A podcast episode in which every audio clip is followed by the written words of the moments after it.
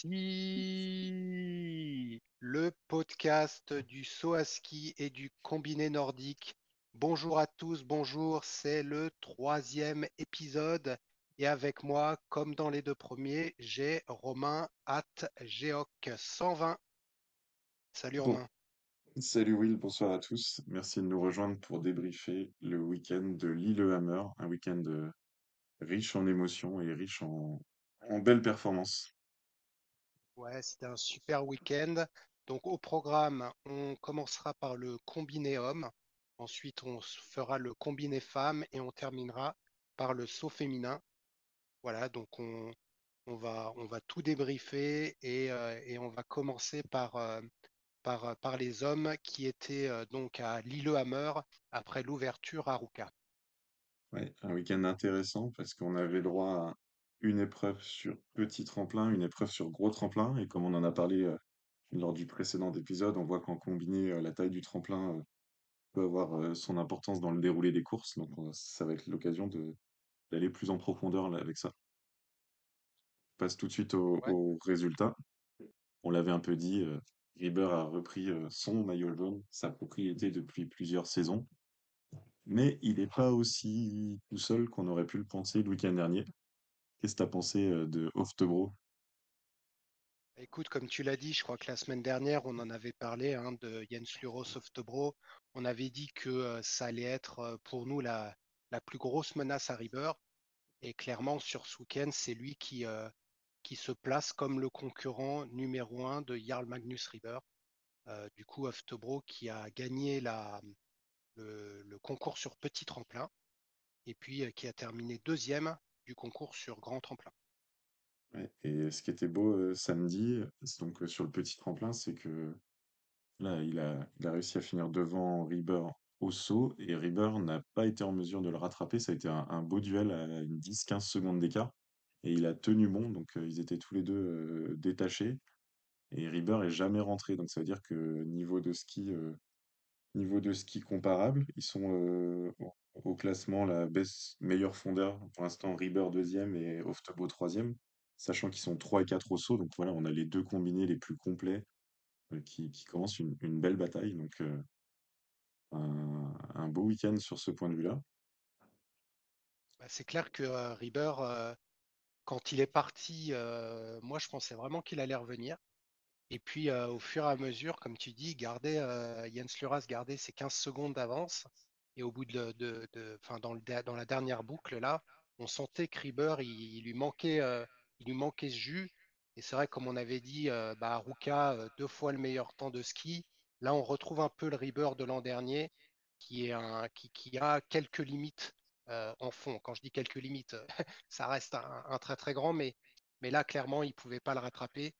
Et, et du coup, ça a permis à Jens Lura Softobro de gagner sa deuxième victoire en Coupe du Monde. Et la première, c'était à Ruka, c'était en 2020.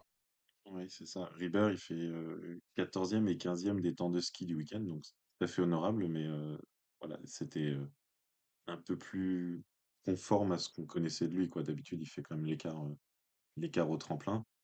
Bon, voilà, là, on, on peut introduire tout de suite l'homme des énormes remontées du week-end. C'était Vincent Geiger, l'Allemand, qui nous a fait, qui a fait vibrer, hein, mine de rien, parce que c'est aussi ça le combiné, c'est des gros fondeurs qui partent un peu derrière et qui, euh, savent faire des énormes remontées.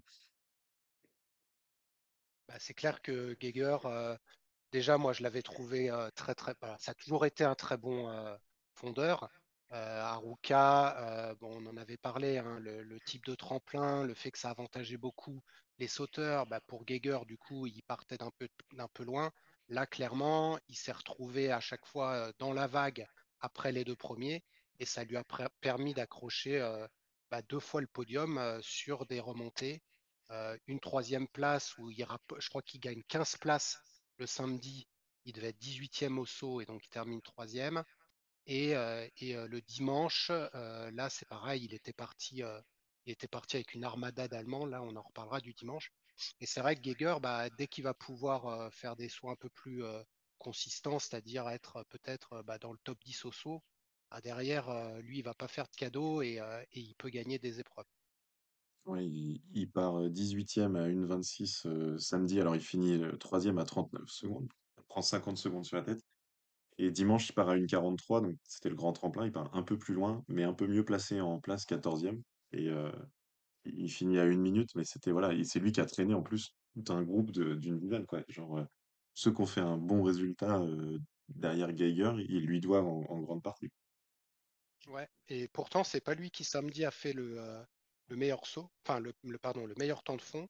C'est le frère de Jens Luras, c'est Heiner Luras, Oftebro, qui lui partait de la 33e place et qui a terminé 20e euh, en étant le meilleur fondeur du samedi.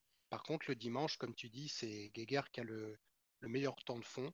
Alors, ils doivent être plusieurs à être plus ou moins dans le même, euh, dans le même temps parce qu'il y avait Ridzek aussi qui était, euh, qui était collé à ses basques. Euh, mais c'est vrai que Geiger, avec ses, temps de, ses temps de fond, montre que bah, c'est vrai que sur, ce, tremplin-là, c'est Ribert et Oftebro qui ont été les meilleurs, mais juste derrière, on a Geiger et grâce au fond. Non, c'est- c'était intéressant, surtout il a la capacité de, de faire encore la giclette dans le dernier tour. Là, ce- dimanche, il, on se- il semblait plafonner et d'un coup, paf, dernière bosse, il arrive à faire la giclette. Donc, euh, c'était quand même le troisième homme euh, des deux saisons précédentes. Voilà, il était peut-être un peu en retrait à Ruka, mais on faut compter sur lui pour la suite.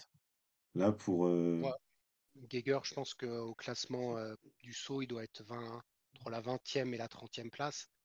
Il faut vraiment qu'il gagne euh, entre 5 et 10 places au saut pour, euh, pour pouvoir euh, grappiller ces 40 secondes qu'il a entre lui et a en, comparatif justement entre le, le petit et le grand tremplin, pour, Pour rentrer dans le top 10 euh, samedi, le dernier qui est rentré dans le top 10, il était 19e du saut. Et dimanche, 14e. C'est-à-dire que c'était quand même plus resserré, quoi. Un autre chiffre, le dixième du saut était euh, à 52 secondes sur le petit tremplin, à 1,35 sur le grand tremplin. Et c'est ces écarts-là qui font qu'on a des, euh, des profils plus sauteurs qui ont réussi encore à se, à faire une grosse perf euh, dimanche. Et ça nous emmène tout droit à nos Français. Ah bah eux, là, ça a été, ça a été vraiment la confirmation parce que autant à Ruka, et on l'avait dit la semaine dernière, il y avait la taille du tremplin qui faisait qu'on s'attendait aussi à leur bonne performance, notamment Laurent Multaler qui est connu pour, euh, pour ses euh, capacités en saut. Mais euh, moi, j'ai été surpris notamment de leur performance sur le petit. Ouais, c'est clair. En fait, la stat qui qui résume tout, c'est qu'en fait, ils gardent leur place entre le saut et le fond. Et donc, enfin, à l'arrivée, quoi. Donc, en fait, ils sont. Matteo Beau est onzième du saut et finit onzième samedi. Et Laurent Multaner, huitième du saut, il finit huitième. Et quasiment dans les mêmes temps, en fait, par rapport à la tête de course. Donc, même profil dimanche. Donc, ça, c'est important, quoi. Quand on est un combiné, avec un bon niveau de saut, si on arrive à s'accrocher à la niaque, voire même à faire le rythme, parce que dimanche, les Français, ils doivent leur place à personne d'autre qu'eux, quoi. Ils sont derrière Oftebro et Rieber et Seidel qui s'étaient accrochés à Oftebro, mais par contre, c'est eux qui font leur rythme, et qui résistent pendant euh, 9,5 km à Geiger, donc c'était assez énorme, quoi, on a vibré. Bah, c'est clair, et en plus, tu, tu les voyais se parler l'un et l'autre. Je crois que c'est dans la. Je sais c'était le samedi où, il y a Multaler qui dit à Beau Waouh, ça skie, quoi. Parce que clairement, ils, euh, ils, essayaient d'accrocher le, wagon et, et, et- et ça en démarrait pas, de- pas devant. Euh, et, du coup, euh, c'est vrai que moi, autant Multaler, bon, il, il monte en puissance et euh, déjà l'année dernière, on l'avait vu venir. Mais Matteo Beau, je pense que c'est la plus grosse, c'est la, la plus grosse progression d'une année à l'autre, avec, vu son âge, vraiment un avenir radieux. Et de le voir terminer septième, comme tu le dis, sur grand tremplin, avec tous les Allemands s'accrocher, je trouve que c'est une performance qui, euh, qui augure potentiellement. Alors moi, j'avais été un peu euh, la, semaine dernière, j'avais dit ouais, il va rentrer dans le rang, euh, je le vois plus à la dixième, quinzième place. Mais bon, si tous les week-ends il me fait ça, euh, je vais te le reclasser entre le 5 et le 10. Et, euh, voilà, c'est vrai que là, Lillehammer, euh, il m'a il m'a encore épaté. Et puis euh, finalement, dimanche, euh, c'était presque. plus impressionnant que le podium en Master, puisque c'était inversé, quoi. Là, c'était euh, sur les skis jusqu'à ouais, dernier kilomètre, on se dit, on se dit le, podium est jouable sur les qualités de fond. Donc franchement, euh, très, tr- du très très bon, et que surtout euh, mine de rien, par exemple, Yamamoto était un peu plus en retrait ce week-end, Julian Schmid aussi. Il y a pas finalement, on les sent pas pas moins bons que ces deux-là. Donc derrière Rieber et Oftebro, il, voilà, il y a- il est cinquième, hein, Matteo Beau du classement général pour l'instant, Laurent Multalier septième. Après cinq épreuves, hein, il y a déjà euh, bah, 20, pour- ouais, 20% de la saison qui est passée. Euh, franchement, euh, nickel quoi. On, on- on se fait plaisir à les suivre. au tremplin, comme tu dis, là, Yamamoto, il a un peu rentré dans le rang. Après, il reste, euh, il reste encore, je pense, top 5 des meilleurs sauteurs. Celui qui m'a bien épaté au tremplin, moi j'en ai deux, ils sont de la même nationalité. Il y a déjà Mario Zaidel. Euh, lui, euh, le deuxième jour, il n'a pas eu de bol parce que euh, les voit revenir. Je crois qu'il se, il, il se fait doubler, après il les redouble et finalement il se refait doubler dans le, dans le dernier virage à la corde par Geiger. Il doit terminer euh, quatrième ou cinquième, je ne sais plus si Ouais, cinquième, ouais. Ouais, cinquième. Ouais. Mais, euh, mais il a fait deux sauts euh, beaux et tu vois, vraiment, on, sent la, la qualité de sauteur spécial. Et l'autre, c'est Franz Joseph Röhrl, que j'ai Mm. trouvé, je l'avais trouvé un peu en retrait à, à Ruka en saut. Et là, on retrouve euh, le niveau d'un gars qui, euh, qui peut faire top 5 en saut et puis qui, derrière, a les capacités euh, à tenir pour, pour aller jouer. Donc, donc voilà, après, c'est sûr que Geiger, il y a, y Rudzek hein, qui est quand même très bon en fond. Et puis, il y en avait un que j'attendais, dont j'avais parlé la semaine dernière, c'était Jürgen Grabach. Il n'a pas. Voilà. Geiger a montré qu'il pouvait jouer devant. Grabach, c'est pas encore ça. Euh, et l'autre qui n'a pas montré, c'est Lamparter. Je sais pas ce que tu en as pensé. Euh, il est a- anonyme hein, pour l'instant, donc euh, voilà, il, dans le peloton, euh, voilà, 16e du général, et ça c'est vraiment sa moyenne, hein, vraiment anonyme, quoi. Pas, pas catastrophique, mais enfin, on, on s'attend à, à mieux de sa part. Et Et euh, euh, il y a Christian Ilves qui est revenu un peu. Euh, lui aussi euh, au saut, il avait été un peu plus euh, en retrait à, à Ruka. Donc ça commence à se remettre un peu comme l'année dernière, mais on a Matteo qui, qui, qui est apparu dans ce top 10 et, et, et qui, je pense, est, est, là pour rester parce que là, on a eu des petits tremplins, on a eu du grand tremplin, on a eu l'inversé, on a eu un triple à Ruka. Donc quand tu es présent là sur, sur cinq courses, c'est que je pense que tu as la baraka et, et Matteo, on va vraiment le suivre chaque semaine et, notamment à Chaux-Neuve euh, fin janvier. tu me, tu m'enlèves les mots de la bouche, j'allais dire, là on a déjà hâte d'être à Chaux-Neuve et de d'avoir le public jurassien, bah, c'est deux jurassiens, hein, Matteo Beau et Laurent Multaner, qui vibrent, qui vibrent à fond. On, dit quand même les résultats des autres Français, parce que c'est c'est correct aussi. Euh, Marco Hennis, 16e des deux sauts, qui rentrent dans les points 29 et 28e. Il est quand même très jeune, hein, donc là, on a des, euh, des résultats tout à fait corrects. C'est un peu plus dur euh, pour Antoine Gérard, il remonte un petit peu à chaque fois au fond. 38e euh, samedi, 31e dimanche, au- aux portes des points.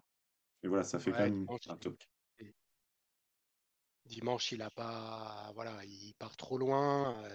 il skie, il skie bien, hein, mais, Mm. euh, mais il part un peu trop loin. Ça doit être assez frustrant pour lui parce que euh, qu'il est un peu plus vieux que, les autres et du coup, il les voit euh, leur passer devant et euh, pour l'instant, il a le niveau de quelqu'un qui est pile entre les points. Donc bon, il faut qu'il profite, il faut qu'il profite cet élan, il faut qu'il retrouve, du, punch et, au tremplin. Si jamais il fait une bonne performance, lui derrière, on sait qu'en fond, il est capable de tenir. Donc, donc à voir. Et comme tu le dis, euh, Marco Anis, c'est euh, c'est super, c'est c'est meilleur en, en, en saut qu'en fond, mais c'est normal. Il est jeune. euh, on sait que au niveau 2003. des euh, physiques, les fondeurs mettent plus de temps à, à trouver de la maturité, hormis euh, des cas très particuliers euh, de, de jeunes fondeurs qui, qui sont tout de suite au niveau. Mais Marco, il va petit à petit monter, il apprend de ses aînés. Et euh, lui, c'est aussi quelqu'un qui fera des top 10. Alors, peut-être pas cette année, je pense que ça va être un peu court, mais, mais, euh, mais dans les années à venir. C'est super sympa. Et puis là, de sentir une dynamique avec l'équipe de France, euh, c'est, on, bah, on retrouve des sensations qu'on avait bien aimées il y a une dizaine d'années, voire moins. Donc c'est, c'est chouette, ouais. Voilà pour le combiné. Euh, je vais regarder sur le chat, il y a Funaki qui est arrivé. Euh, voilà, si vous avez des questions, n'hésitez pas. On euh, sera un plaisir de, de répondre ou si vous avez des commentaires, bien sûr, on les, euh, on vous les passera à l'antenne.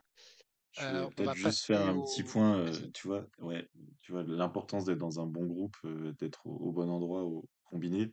C'est Grabac, il part avec Geiger samedi. Bah, tous les deux, ils font 3 et 4. Et là, euh, Grabac, il part 30 secondes derrière Geiger euh, dimanche. Puis bah, finalement, en fait, il, il se foule pas, quoi. Il finit, euh, il part 21e, il finit 18e quand on connaît, avec le 23e temps de fond, quoi. On se demande presque s'il a pas fait une, une récup, quoi. Parce que s'il avait été accroché à un, groupe, justement, euh, groupe Ridzek, groupe Geiger, il aurait encore fait la grosse remontée. Donc, des fois, le, le petit, euh, le petit gap entre euh, le groupe qui va remonter et le groupe qui va rester euh, trop loin pour jouer devant, ça fait que des mecs comme Grabac, qui ils vont peut-être pas tout, tout donner, quoi. Ouais, non, je suis d'accord avec toi et, et clairement, bah, c'est cette émulation qui fait que, Seidel est resté dans les skis, que, Martin Fritz a, a terminé 16e. Ils ne sont pas droppés trop vite. Et euh, ou ce Stéphane Rettenegger, là, le jeune Mm. qui, euh, qui marche bien. Euh, et je pense que de se retrouver dans, dans ces groupes, comme tu le dis, ça leur permet bah, déjà de voir qu'en fait, même s'ils sont meilleurs sauteurs que fondeurs, bah, ils sont pas si loin que ça des meilleurs. Et puis, euh, c'est comme en cyclisme, euh, si t'es pas en tête de groupe, bah, tu profites un peu euh, de l'aspiration et du coup, tu tiens plus longtemps. Après, c'est sûr que sur la dernière giclette, surtout s'il y a une montée, bon, bah là, les euh, purs fondeurs comme Geiger ou, euh, ou Rudзek vont faire la différence. Mais ça fera un top 10, ça veut dire un beau dossard. Et puis après, on rentre dans une, euh, dans, une routine où on part plus loin, on fait des beaux sauts, on repart, on est encore avec les meilleurs. Et puis, et puis on termine dixième du général. Et, Matteo est, rentré dedans. Et du coup, il fait des performances en fond qui sont largement supérieures à ce qu'il faisait l'an dernier. Et pourtant, je suis pas sûr qu'il ait autant progressé. C'est juste qu'il est maintenant au contact des meilleurs et, et ça le motive, ça lui donne l'adrénaline supplémentaire. Ouais, c'est ça, c'est le petit truc qu'on connaît bien euh, dans les sports euh, d'endurance. Le petit euh, pourcentage qu'on ne sait pas mettre à l'entraînement et qu'on sait mettre euh, en compétition. En tout cas, on, on a toujours des belles courses en combiné et on, on le garde pour une autre fois le, le débat combiné versus fond. Mais il y a, il y a pas mal de choses à dire pour l'intérêt du combiné. En effet. On passe au combiné féminin. Voilà le combiné féminin dont c'était les premières épreuves euh, de la saison. Euh, donc euh, de- au même endroit à, à Lillehammer, euh, les filles qui se retrouvaient euh, pour deux épreuves. Et, et- et donc on va, on va vous débriefer ce qui a été un week-end là aussi très chouette. Je pense que toi particulièrement qui, adore le combiné féminin, tu as été ravi du retour. Effectivement, j'étais content de les retrouver. Le programme est léger, donc il faut, il faut chérir euh, chaque week-end. Après, on a, euh, on a une extraterrestre devant, hein. donc euh, le suspense, on va pas le chercher à la place numéro un. Euh, on le dit tout de suite, Guida Westphal Hansen, euh, deux courses, euh, deux fois meilleure du saut, aucun suspense à la course de fond. C'est la meilleure combinée du monde euh, actuellement, euh, c'était le cas l'année dernière. Voilà, on a euh, une domination euh, écrasante. Alors, c'est peut-être un petit peu dommage pour le, suspense et l'intérêt, mais on, on sait trouver l'intérêt euh, dans les, la compétition qui se joue un peu derrière. Je sais pas qu'est-ce que t'en penses? Ah, Je suis d'accord avec toi, c'est-à-dire que d'un côté, on va se dire euh, une fille qui gagne pour la neuvième fois, qui fait des démonstrations, parce qu'on verra les temps, mais elle fout plus d'une minute à tout le monde. Mais d'un autre côté, ça permet de, de construire une, euh, un, profil qui vend le sport et qui lui permet de, de rayonner. Et euh, aujourd'hui, le combiné féminin, il en est là, c'est-à-dire que certes, euh, tu te plains que le calendrier soit maigre, mais on est sur le calendrier le plus étoffé depuis la création de- de la Coupe du Monde de combiné féminin. Et on est dans euh, cette polémique sur la participation ou non du combiné féminin au JO de, euh, de Cortina. Et d'ailleurs, pour ceux qui ont vu euh, les différentes épreuves, au départ de la course de fond, que ce soit chez les hommes ou chez les femmes, on avait donc les bâtons en l'air croisés pour montrer leur mécontentement des décisions actuelles du CIO pour le combiné féminin, pour une discipline qui est historique, qui a été aux Jeux Olympiques depuis 1924 et qu'on ne veut pas prendre cette fois-ci, alors qu'on va prendre, euh, je ne sais plus ce que c'est, euh, le ski alpinisme. Euh, donc voilà, il y a, on, on, est sur un débat et bon, bah, nous, vous connaissez notre point de vue, j'imagine. Mais, mais c'est vrai que c'est là où Guda, bah, elle peut, euh, par sa domination aussi, bah, dire, ah bah tiens, là, chasse au record, chasse au record, et bah, ça va peut-être attirer un peu l'attention euh, sur le combiné féminin. ouais. Et euh, le CIO qui veut de l'international, euh, qui veut beaucoup de pays qui menacent le combiné masculin pour le, le faible nombre de pays médaillés. Là, samedi, on a sept pays différents dans le top 10 féminin et euh, six dimanche. Donc on a en gros tous les pays euh, de, de ski nordique qui ont une, au moins une représentante euh, dans le top 10. Donc euh, il y a de l'émulation là On voit là derrière les deux Norvégiennes au, au classement général, enfin d'ailleurs en même temps, on a une Italienne, une Allemande, une Autrichienne, juste derrière une Japonaise, une Slovène en embuscade, et puis la Française euh, Lena Brocard qui, est capable de rentrer dans le top 10. Donc côté internationalité, bah voilà, si on regarde le, Big Air qu'on a pu voir par exemple au, JO, pas certain qu'il y ait plus de variété que ça. Non, je suis d'accord avec toi. Donc là, alors, si on veut un peu faire l'avocat du diable, c'est vrai qu'il y a une grosse différence de niveau entre euh, les euh, 5-10 meilleurs et le reste du plateau. On a encore du mal à avoir un plateau homogène. Là, on avait 40, euh, 40 sauteuses et 40 fondeuses. Euh, pour ceux qui ont vu euh, les compétitions en entier, euh, bah, c'est sûr que le début, euh, on était à, à 65-70 mètres. Mais, mais bon, on, on est sur, euh, en fait, on est sur des filles qui sont très très jeunes. Je veux dire, on va parler de Nathalie Armbruster, elle est née en 2006, les, les jumelles Kazai c'est 2004, Yerner, Sif c'est 2003, Volavchek, Hansen c'est 2002. Donc euh, on n'en a pas, euh, beaucoup hein, qui ont plus de 20 à 25 ans. Donc on est vraiment sur une, discipline qui, euh, qui, émerge. Et oui, il faut un peu de temps avant de trouver un, plateau qui soit assez dense, mais ça n'empêche pas, comme tu le dis, qu'on a beaucoup de nationalités au-delà de la victoire de Guda Vesvold, on a une belle bataille entre les, seconds couteaux, que ce soit Ida Marie Hagen, Lisa Hirner, Annika Sif, Armbruster. Et, c'est ces filles-là qui vont se battre derrière, derrière Guda. Mais euh, peut-être qu'elles lui arracheront une victoire. En tout cas, euh, c'est possible. Euh, Vesvold n'est pas imbattable. On retrouve un peu le profil du saut féminin il y a une dizaine d'années où euh, il y avait voilà, une élite qui se détachait ça manquait de densité. Et bon, on en parlera tout à l'heure parce qu'on a eu des belles épreuves de saut féminin. Maintenant, euh, voilà, il y a euh, la densité en saut féminin et c'est en, in- en introduisant les épreuves euh, dans les programmes des mondiaux et, olympiques qu'on crée aussi cette densité, qu'on fait un, appel. Si Nathalie Armbruster, elle est partie faire du combiné euh, toute jeune qu'elle est, c'est parce qu'elle a espoir d'y faire carrière. Si, si c'est un sans espoir, eh ben, les meilleurs, ils vont dans d'autres disciplines. En tout cas, elle a, elle a 16 ans et elle a déjà fait euh, euh, un podium en, Coupe du Monde. C'était sa, troisième et quatrième Coupe du Monde.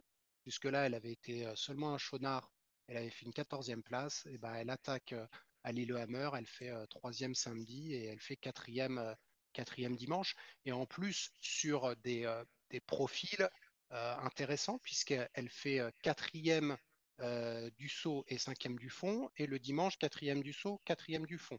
Donc on est sur probablement euh, une future crack de la discipline qui a l'air euh, d'être assez euh, complète en termes de performance sur le tremplin et sur la piste. Oui, c'est ça, c'est avec, avec l'Autrichienne Irner, un peu un profil de combiné complète. D'ailleurs, au général, se sont inversées les places euh, 3 et 4 et on a eu une photo finish dimanche.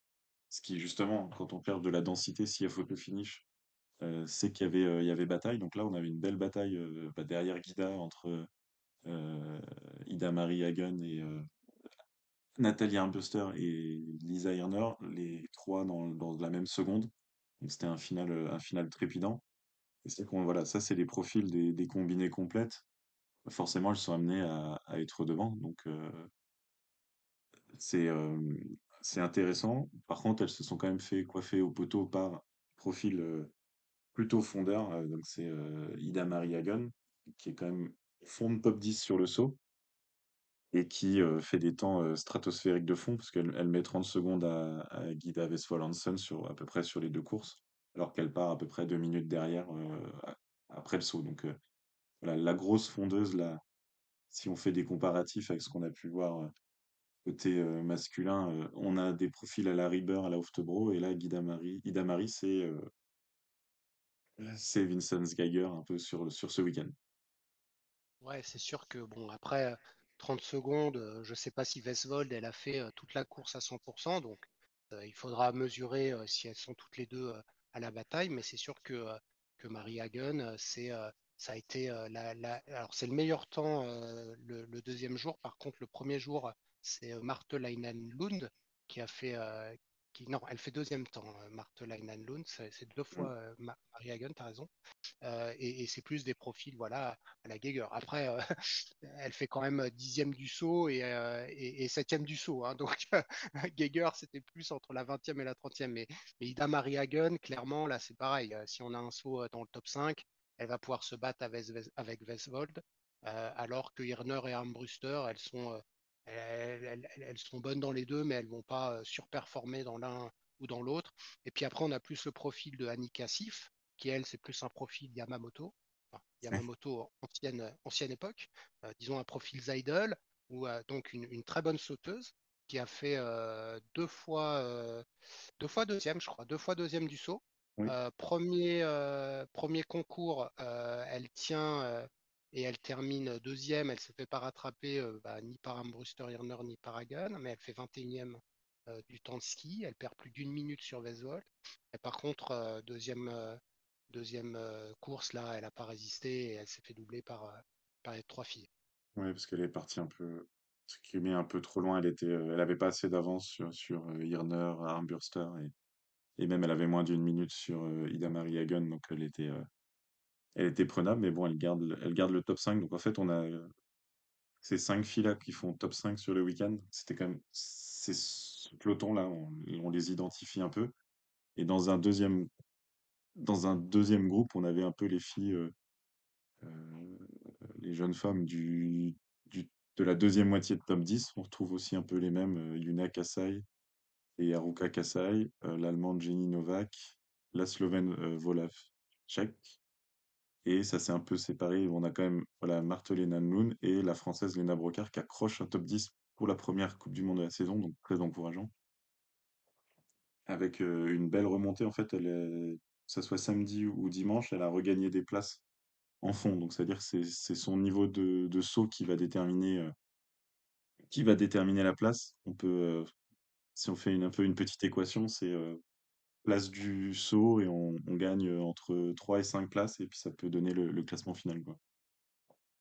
Ouais, c'est sûr que, euh, que Lena, elle est, elle est à sa place, elle est, elle est aux alentours de la quinzième place. Donc, donc on, le, le but pour elle, je pense que c'est de continuer à faire des top 10. Donc, elle en a fait un samedi. Comme tu dis, elle a été meilleure en, en fond avec le septième temps. Euh, et l'année dernière, elle était 24e en fond euh, sur l'année. Elle était 20e en saut. Là, elle doit être toujours à peu près aux alentours de la 20e place en saut. Donc, on va la voir, euh, ça va dépendre des tremplins. Mais, mais on a une Française qui, qui, va se battre, alors pas pour, pour les podiums, mais, mais pour des top 10. Et ça donnera là aussi une, une raison de plus pour regarder le combiné féminin. Et, donc, on devra avoir une belle saison. Je ne sais pas où elles vont la prochaine fois. Elles vont à Ramsau Ramsau. D'accord. Dans, a, dans deux semaines. voilà, à chaque fois, vous voyez, on a Ramsau, après on a Otepää, Zefeld, Schonard, on a deux courses à chaque fois. Puis il y aura la grande finale à Oslo. Euh, donc c'est quand même cinq gros week-ends, un sixième avec Oslo, qui sera Mm. d'ailleurs, vu le niveau des Norvégiennes, une très belle fête nationale. Et, euh, et, et- et je pense que ce week-end, on- comme tu dis, avec ces cinq filles là qui sont retrouvées dans le top 5, des belles performances de Brocard, de, de Lund ou même des, jumelles Kazai, on a euh, une quinzaine de filles qui vont rendre euh, la saison tout à fait attrayant. Surtout on en attend certaines comme euh, Anju Nakamura, c'est donc la seule qui avait gagné une épreuve l'année dernière, euh, à part euh, du coup euh, Guida Westphal Hansen, qui était vraiment en retrait ce week-end. Même euh, donc très en retrait en, en, saut et euh, ah, pas si devant que ça en fond. Donc euh, il y a peut-être même encore des nouvelles euh, challengers qui pourraient arriver en cours de saison. Donc, euh, là, on a une saison qui est bien lancée en, en combiné et voilà, on, on attend. on passe un week-end, mais on se retrouve à Ramsau le 16 et 17 décembre. Voilà pour le combiné féminin. Et on va donc terminer cette émission avec le saut à ski féminin. Donc, comme on vous l'a dit, il n'y avait pas de saut à ski masculin cette semaine. Ces relâches, euh, les euh, sauteurs euh, sont à titiser la semaine prochaine. On avait des questions sur la neige, mais tu nous confirmes que ça va bien avoir lieu. Ça a été confirmé hier soir. Donc, il y avait du snow farming qui a été fait tout l'été pour garder quelques milliers de mètres cubes de neige. Ils ont attendu le dernier moment pour, pour l'étaler. Et l'épreuve aura bien l'eau. Les prévisions météo permettent de, de garder cette neige. En fait, ils voulaient l'étaler au dernier moment pour pas, la- pas qu'elle fonde tout de suite.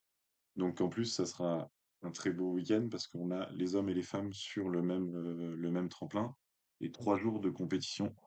On, détaillera tout ça en, fin de, en fin de programme. Voilà, donc donc c'était la c'était le deuxième week-end de saut féminin. Euh, les filles étaient à Visla, donc on en avait parlé lors de notre premier épisode. Euh, et donc euh, là, on était à Lillehammer et on, l'avait dit la semaine dernière, c'était assez intéressant parce qu'on avait un saut sur petit tremplin le samedi et un saut sur grand tremplin le dimanche. Et comme on est des passionnés, on s'est amusé à, comparer un peu les, trajectoires, voir quelles sont celles qui ont le plus performé sur le petit, le grand. L'épreuve sur grand tremplin avait quand même un petit peu de vent, donc tout n'est pas à prendre au pied de la lettre, mais on a quelques tendances qui dessinent. Bah, euh, c'est sûr qu'on euh, voit des filles qui ont euh, un système de vol pour les grands tremplins. C'est le cas de Cilly Opset et de nos françaises. Et des filles qui réussissent plus sur petit tremplin, comme la, sœur slovène des, des l'allemande Anna Ruprecht, euh, qui, euh, qui ont eu plus de mal sur grand tremplin. Voilà. Puis après, on a euh, l'élite, euh, mine de rien, du, de la Coupe du Monde qui va savoir se débrouiller euh, sur les deux, euh, sur les deux profils. Voilà, Katharina Altaos, euh, je crois que l'année- elle fait quatrième sur le grand cette année, mais je crois qu'elle gagne l'année dernière. Euh, voilà, des Emma Nika Kristar, elles savent se débrouiller euh, sur, sur tous les profils. Mais euh, voilà, on a quand même. C'était vraiment intéressant parce qu'on retrouve quand même devant dimanche Silje Opset, Anna Odimström, qui était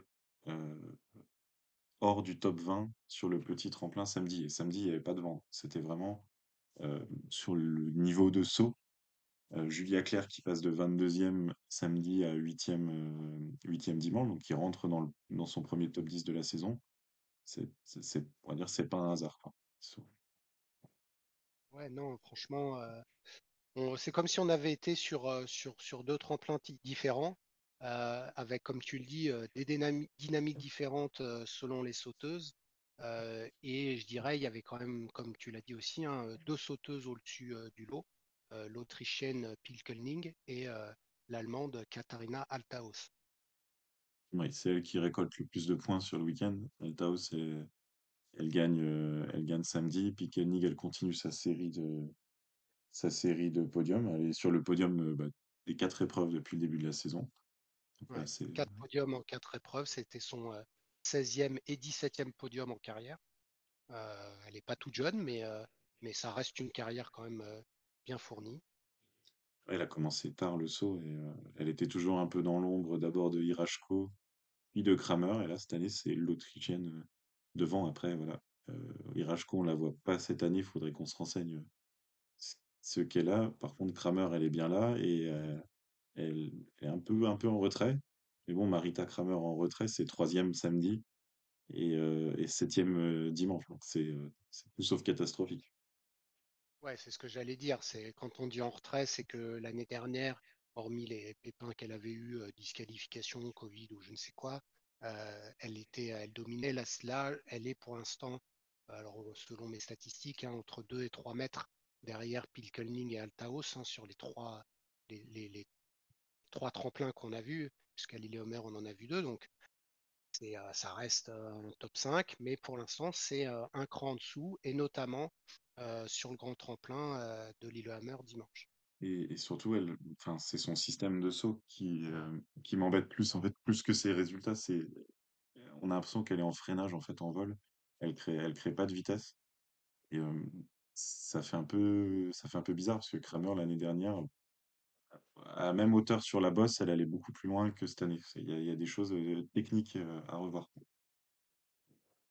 Je pense que euh, elle s'attendait pas en fait à voir euh, l'Allemande et l'Autrichienne en haut. Elle s'était préparée à voir les Slovènes, euh, Krishnar, Klinec, Bogataj. Et euh, c'est vrai que on critique un peu Kramer, mais elle fait mieux que euh, les trois Slovènes et mieux que Sarah Takanashi. C'est juste que maintenant, elle s'est retrouvée avec trois nouvelles concurrentes qui étaient déjà des filles chevronnées, mais Obstet, Obset qui a gagné déjà deux compétitions cet hiver, une à Visla et une dimanche. Altaos, qui pour moi a été euh, la meilleure du week-end. Euh, bon, après, elle adore Lillehammer, Altaos. hein. C'est son, huitième podium là-bas, elle a gagné quatre fois. Euh, donc, voyons, hein, mais elle avait déjà été bonne à Visla. Donc, Altaos, je pense qu'on est euh, sur, sur une belle saison. Et, euh, et, et comme tu l'as dit, euh, régulière, elle s'y est mis euh, plus tard au saut. Et donc on a maintenant, euh, si les Slovènes se réveillent, bah, euh, bien euh, entre 8 euh, et 10 filles. Si on rajoute en plus nos Françaises sur des, sur des tremplins où il y a un peu plus de vol, qui peuvent aller chercher. Si Lundbu euh, commence à se motiver pour euh, le championnat du monde, ça va être intéressant. Ça devient aussi, la densité fait que le télémarque compte de plus en plus. Et ça, j'ai- j'aime bien ça. Parce que voilà, maintenant, on commence à voir, je trouve, par rapport à l'année dernière, des différences de notes à longueur égale. Là, euh, Altaos, elle nous pose des télémarques euh, magnifiques au-delà des 130 mètres et, euh, et c'est bien que ça soit valorisé. On a vu aussi quand même dimanche un concours de vol de télémarque. Là, c'était un peu sur la fin du concours. Ça a volé du télémarque. Ah, Il y a encore un peu de, il y a encore un peu de boulot, mais c'est que le vent faisait qu'elles arrivaient de très très haut. Il y avait beaucoup de vent sur la bosse et beaucoup moins en bas en fait. Elles arrivaient de haut et c'était c'était dur de tenir quoi. Donc on n'aurait pas forcément vu beaucoup plus de télémarques dans d'autres compétitions. Mais voilà, c'est bien qu'une Katharina Altaos qui fait des, des beaux télémarques soit, soit valorisée. Et si tu rajoutes en plus bah, deux, euh, alors il y a une, euh, une fille qui avait été très forte à Visla, euh, on en avait parlé euh, lors de la première épreuve, c'est Westman, la Suédoise, qui avait fait podium, qui s'est tordu le genou lors de la célébration, ménisque, ligament touché, elle est out pendant quelques mois, alors que euh, elle était au top. Et puis on a le retour de Kvandal, qui euh, avait chuté en 2020 à Inzenbach, qui euh, a sauté bah, pour la première fois ce week-end. Alors elle a sauté que le samedi, je sais pas trop le dimanche si elle a est-ce qu'elle a encore un peu peur ou euh, je ne sais pas pourquoi elle n'était pas là le dimanche. Mais le samedi, elle a fait euh, des super sauts. Alors dans la compète, elle était moins forte qu'en qualif et en entraînement. Mais ça aussi, ça peut être une fille qui, une fois qu'elle a la confiance, va euh, se battre pour le top 10 avec aussi Abigail Strait, qui a terminé quatrième, ou Selina Freitag, qui le samedi a fait sixième, son meilleur résultat en carrière.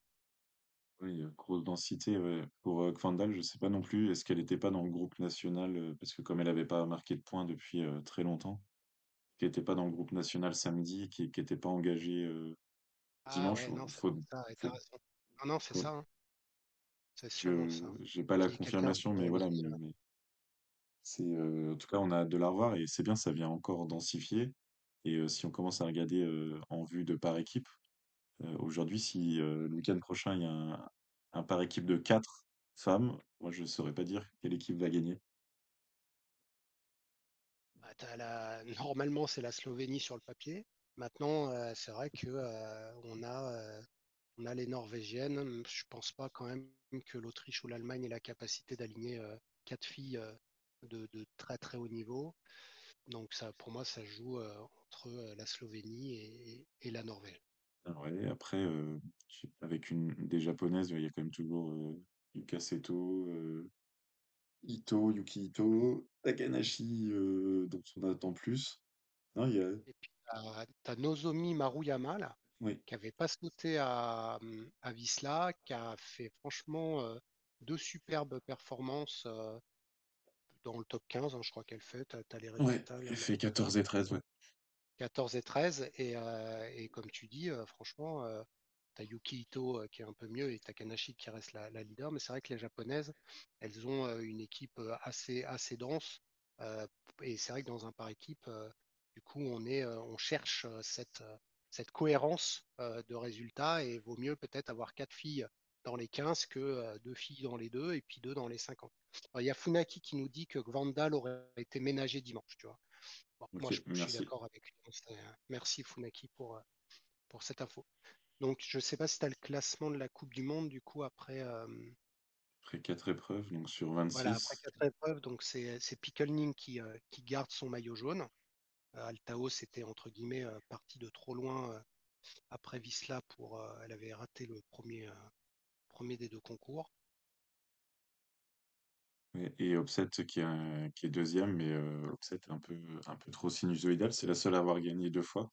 Mais quand elle n'a pas gagné, elle a fait 7 et 20. Donc euh, ça permet pas de, et- et de marquer des gros points à chaque fois. Voilà, on retrouve les, les noms qu'on a cités. Euh, Abigail Strait, elle est au bord du top 10, mais elle, elle tombe dimanche après un super saut, donc elle aurait clairement été dans le top 10 euh, aussi.